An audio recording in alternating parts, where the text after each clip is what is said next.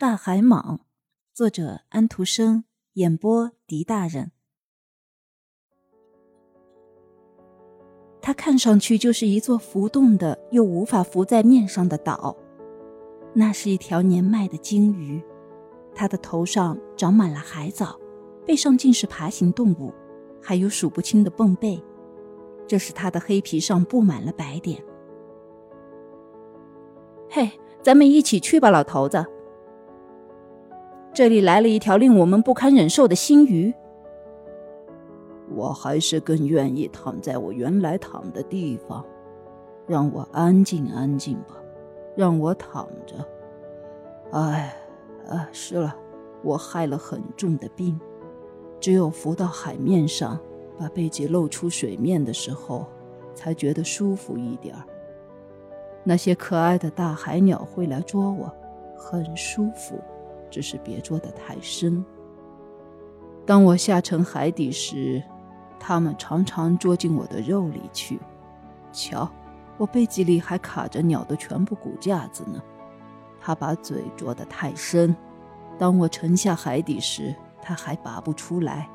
后来小鱼把它啄了。你们看看它那个样子，再看看我的样子，我生病了。都是你想出来的，我从来不生病，鱼没有生病的。”小金鱼说道。“对不起，鳗鱼害皮肤病，鲤鱼害天花，我们大家都有蛔虫、钩虫。”瞎扯，我不想再听了。”鲨鱼说道，因为别的鱼也不愿意听。要知道，他们还有别的事情要办。他们终于到了电缆躺着的地方，它长长的横在海底，从欧洲到美洲，越过海底沙港、烂石、石礁和海草丛生的地带。是啊，它甚至穿过了密如树林的珊瑚丛，那里水流变化，漩涡打转，鱼成群结队地游着，树木比人们在候鸟迁移的季节看到的鸟群还要多。这里是一片骚动声、水溅声。嗖嗖声，哗哗声。当我们把海螺凑近耳边听的时候，可以微微的听到飒飒声。现在他们来到了那块地方，那怪物就躺在那儿。大家都看到了电缆，电缆的头尾都超出了他们的视野。海军、水蛭和珊瑚虫在海底游曳，有的沉在下面。有的附在上面，所以这些东西有时看不见，有时又露出来。海胆、蜗牛和蚯蚓都围着它，背上有一大堆爬行动物的巨大蜘蛛爬向电缆。紫色的海参，不管用这整个身子吃东西的爬虫叫什么，也躺着，都在嗅着躺在海底的新怪物的味道。扁鱼和鳕鱼在水里翻来翻去，要听听从四面八方传来的动静。总是钻在烂泥里，把两只长眼睛、长触须伸出来的海星也躺在那儿，瞪眼看着一阵骚乱中会出现些什么东西。电报电缆一动不动地躺在那儿，但是它体内有生命，有思想，人类的思想流经它。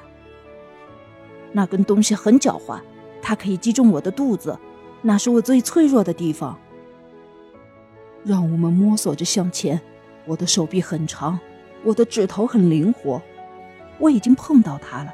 现在让我抓紧一点儿。它一片鳞也没有，它没有皮。我认为它永远也生不出活的孩子。海曼顺着电缆躺下，尽可能的把自己往长处伸。那东西比我长，但是问题不在于它的长。它在于应该有皮和肚子和灵活的活力。于是，强壮的金鱼沉了下去，比平时沉的还要深。你是鱼呢，还是植物？也许你只是上面掉下来的东西。我们在这里活不下去了吧？可是电缆电报却不回答他，它没有这种功能。它的体内有思想在通过，人类的思想。思想一秒钟内从这个国家传向那个国家，跑上成千上百里路。你是回答呢，还是想被咬断？性情粗暴的鲨鱼问道。其他的大鱼也问同一个问题：你是回答呢，还是想被咬断？然而电缆一动不动，它有自己独特的思想，这种独特的思想属于它，它充满了思想。让他们咬断我吧，这样我就会被打捞上去，被修好。我的同类在浅海里遭遇过这样的事情，所以他不回答。他有别的事情要做，他要传送电报，他在海底合法的躺着执行任务。